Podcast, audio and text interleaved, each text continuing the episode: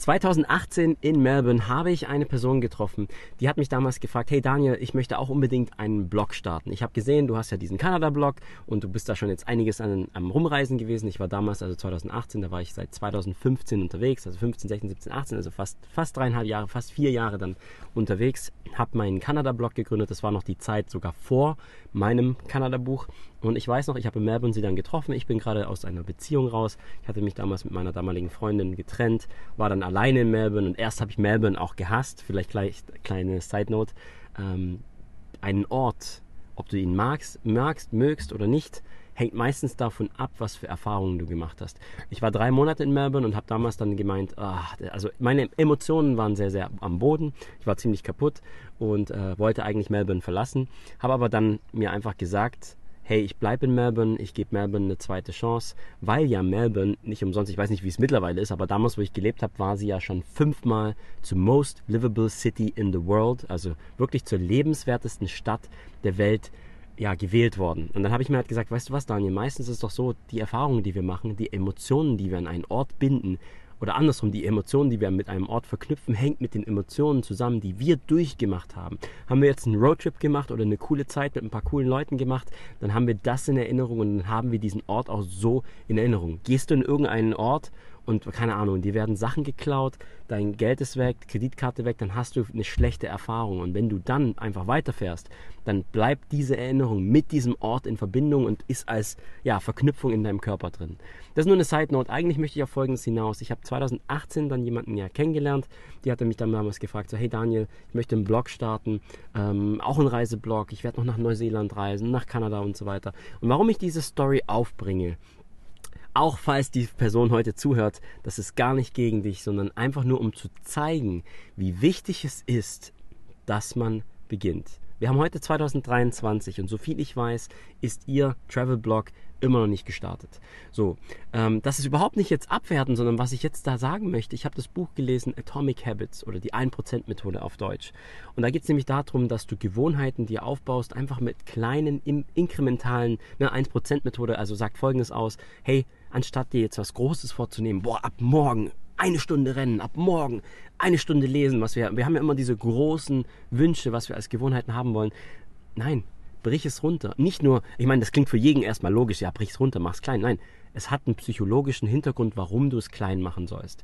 Denn wenn du eine Gewohnheit noch nicht etabliert hast und es es braucht lange, bis eine Gewohnheit wirklich auch unterbewusst in dir drin ist. Es gibt diese Theorien mit 30 Tage. Nee, nee, nee, es braucht Minimum 30 Tage Disziplin. Dann gibt es diese Theorien mit, ja, ja, aber dann nochmal 90 Tage. Diese Theorien kann man aber erweitern bis zu 180 Tage. Also du siehst schon, wenn du etwas mal ein halbes Jahr gemacht hast oder vielleicht ein Jahr lang gemacht hast, dann kann man vielleicht davon sprechen, dass du es unterbewusst mit drin hast. Aber was heißt das denn jetzt eigentlich, eine Gewohnheit aufzubauen, die dann quasi dich dazu bringt, dahin zu kommen, was du eigentlich auch erreichen möchtest? In dem Fall zum Beispiel ein Business starten, einen Blog starten, deinem Traum nachgehen. Aber wenn du es nicht tust, und das ist der springende Punkt, warum die 1%-Methode zum Beispiel so interessant ist, du kannst auch Gewohnheiten aneignen, die schädlich sind. Wir alle haben Gewohnheiten. Alles, was du tust, wie dein ganzer Tag immer strukturiert ist, was du tust, da gibt es positive Dinge, oder sagen wir mal so, per se ist ja nichts positiv oder schlecht oder halt, sondern ist es dienlich oder nicht dienlich für dein Ziel.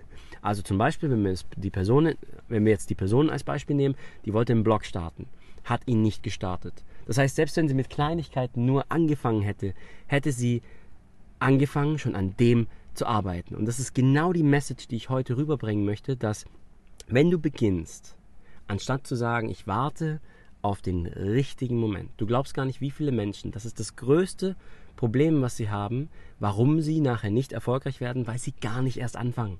Nicht, weil sie, oh ja, ich will nicht starten, sondern sie haben vielleicht mal die Gedanken, wissen aber nicht, wann es losgeht oder wann sie loslegen sollen, weil sie denken, ich warte auf den richtigen Moment.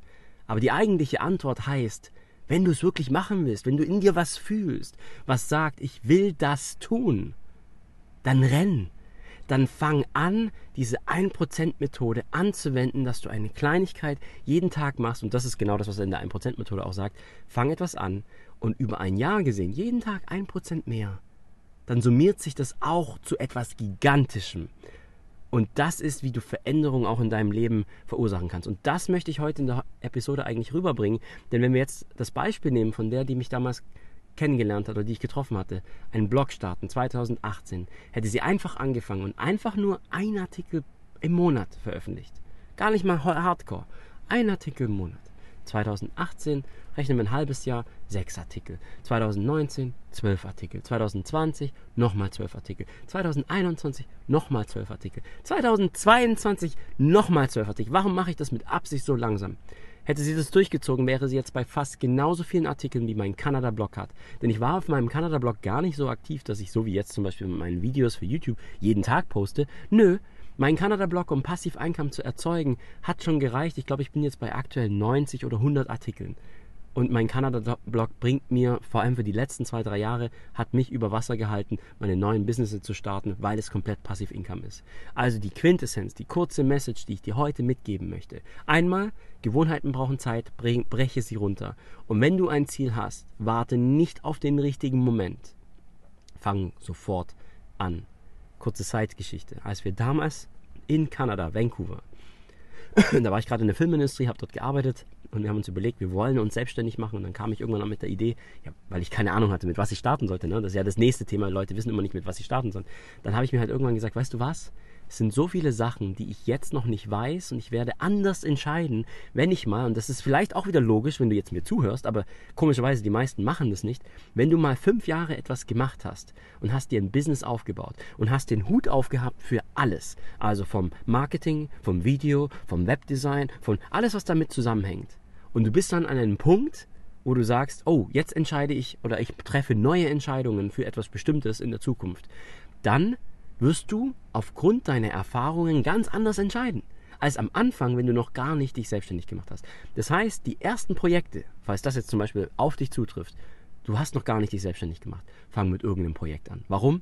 Selbst wenn du die ersten zwei, drei Jahre das als Lernprojekte siehst, so wie in der Ausbildung, du lernst unglaublich viel und selbst wenn du nachher nochmal komplett shiften musst und dieses erste Business voll in die Wand knallst, scheiß drauf, ganz ehrlich, scheiß drauf, weil du lernst die Skills. Und wenn du dann nicht aufhörst, nimmst du das Gleiche und kannst das Gleiche in einem neuen Feld mit deiner neuen Entscheidungskraft ganz anders umsetzen. Okay? Da will ich jetzt gar nicht den Rahmen springen. Es gibt so viele inspirierende Gründungsgeschichten. Du musst nur Folgendes machen.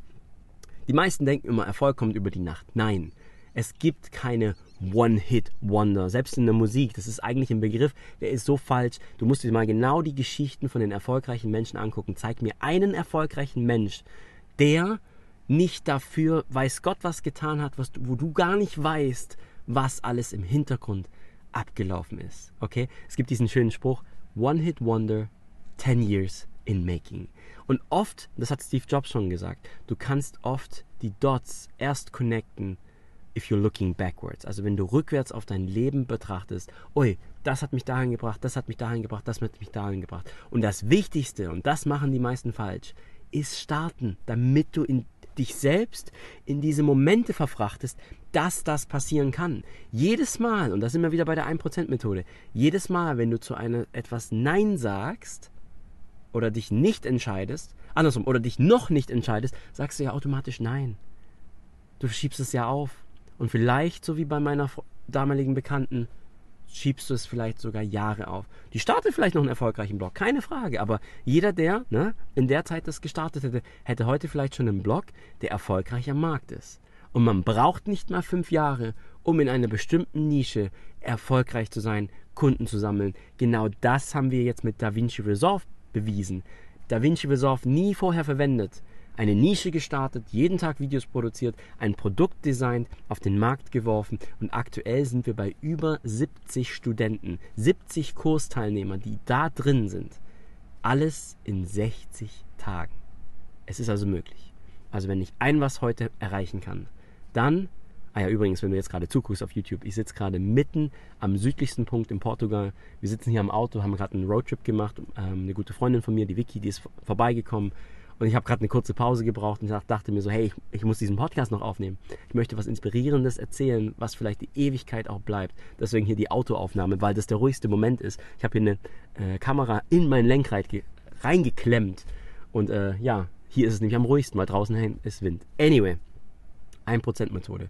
Wenn du ein was rausnehmen kannst aus, dem, aus diesem Podcast heute, Atomic Habits 1% Methode, fang das an, liest es, implementiere positive Habits, die dich auf deinen Weg bringen Und Nummer drei, fang an. Wirklich, fang an. Wir sehen uns in der nächsten Episode. Ich bin Daniel und mach's gut. Ciao.